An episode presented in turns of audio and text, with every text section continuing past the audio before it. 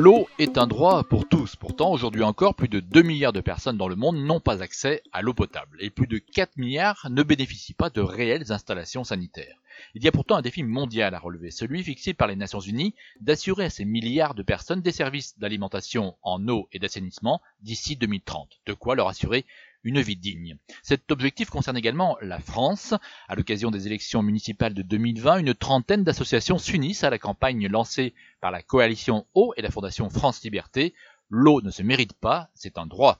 Bonjour Justine Richer. Bonjour. Chargée du programme Eau bien commun à la Fondation France Liberté. Alors, on connaît les difficultés, voire l'impossibilité d'accéder à l'eau et à l'assainissement dans énormément de régions dans le monde. Ce qu'on sait moins, c'est qu'en France aussi, des millions de personnes connaissent ces carences.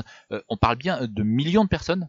Oui, en France euh, métropolitaine, on compte 1,4 million de Français qui n'ont pas accès à des services d'alimentation domestique en eau potable gérés en toute sécurité. Donc ce sont des chiffres euh, de l'OMS et de l'UNICEF qui datent de 2019. Et effectivement, c'est des chiffres dont on n'a pas forcément conscience. On entend toujours parler de la situation mondiale dans laquelle 40% de la population euh, sera confrontée à des pénuries d'eau euh, d'ici 2050 mais on sait moins ce qui se passe en France, alors que 7,5 millions de personnes en métropole ne disposent pas de services d'assainissement gérés en toute sécurité. Et il faut savoir que la situation en Outre-mer est encore plus alarmante. Par exemple, en Guyane, 35 000 personnes n'ont pas accès à des services d'alimentation domestique en eau potable. Et ce sont plus de 4 700 personnes qui pratiquent la dessiccation en plein air et 16 000 personnes qui recueillent leur eau de boisson directement à partir de sources d'eau de surface. Alors, ces difficultés d'accès, à quoi sont-elles dues? Alors en France, les raisons euh, de ces difficultés d'accès sont principalement dues à des raisons économiques et des raisons de précarité. Donc ce sont des estimations qui recouvrent euh, aussi bien des personnes qui vivent dans la rue que des personnes vivant dans des bidonvilles, dans des squats, dans des habitats atypiques par exemple qui sont obligés de vivre dans leur voiture, des gens du voyage et puis évidemment des, des gens vivant dans des camps de migrants et qui sont dépourvus de confort sanitaire de base. Et puis il y a également ces personnes qui euh, voient leur facture d'eau dépasser 3% euh, de leurs revenus dans chaque ménage. Ce sont principalement des personnes sans emploi, seules ou des retraités également.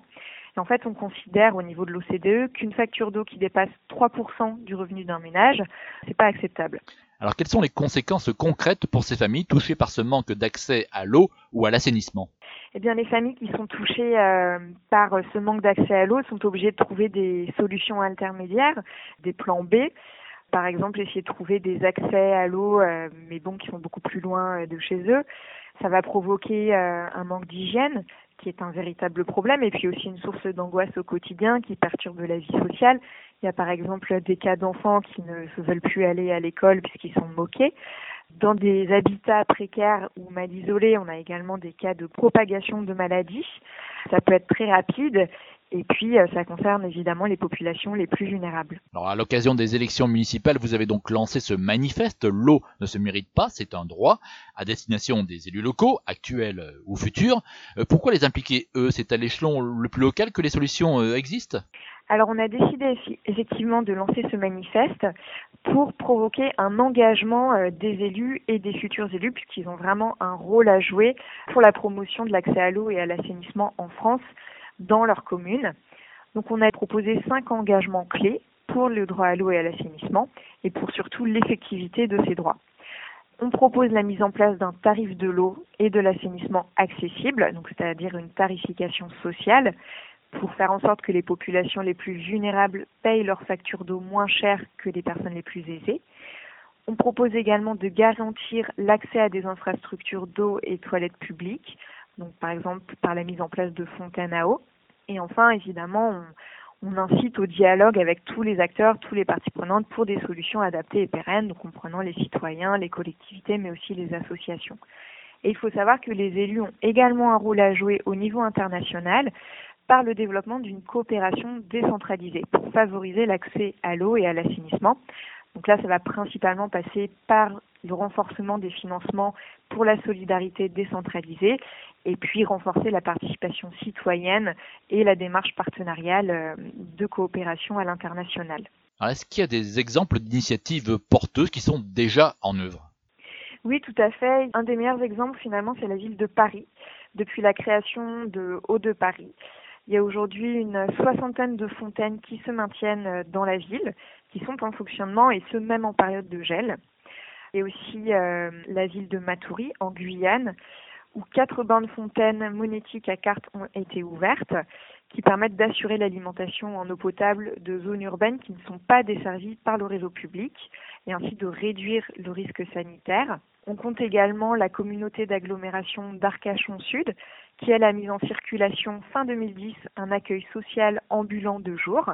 Donc c'est un camping-car euh, itinérant qui assure en fait un service d'accès à l'eau et à l'hygiène pour les hommes et les femmes en situation de précarité et d'errance. Et on peut citer également la métropole de Nantes qui, elle, a mis en place une tarification progressive en fonction des revenus et de la composition familiale. Un manifeste est donc en ligne à destination des candidats au municipal, ils peuvent donc venir euh, le signer, euh, mais après, comment faire pour que ce ne soit pas euh, simplement un engagement de façade? Alors, on était installé pour le lancement de la campagne au Salon des maires, mi-novembre, et on a eu déjà 130 signatures en trois jours. On voit déjà un, intérêt à s'engager en termes d'information et en termes moral, mais effectivement, il ne s'agit que d'un engagement moral.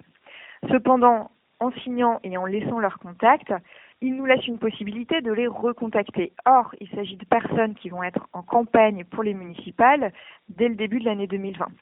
Et donc, nous, on a une arme qui est celle de communiquer auprès des citoyens qui sont en phase de vote et qui vont décider de l'élu euh, pour lequel ils vont voter, à savoir que si on fait savoir aux citoyens que tel candidat s'est engagé pour l'accès à l'eau et à l'assainissement dans sa commune, ça risque évidemment de faire pencher la balance.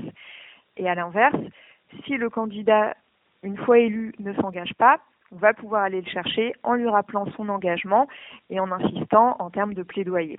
Et bien sûr avec la sensibilisation des citoyens qui peuvent toujours appuyer les processus de plaidoyer euh, auprès des élus. La Fondation euh, France Liberté et les 30 ONG et partenaires vont suivre ce que vont faire les élus qui se sont engagés en signant le manifeste, à travers notamment la mise en place d'un observatoire.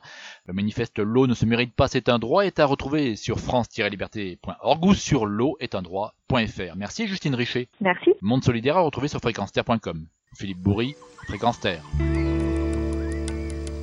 Thank you.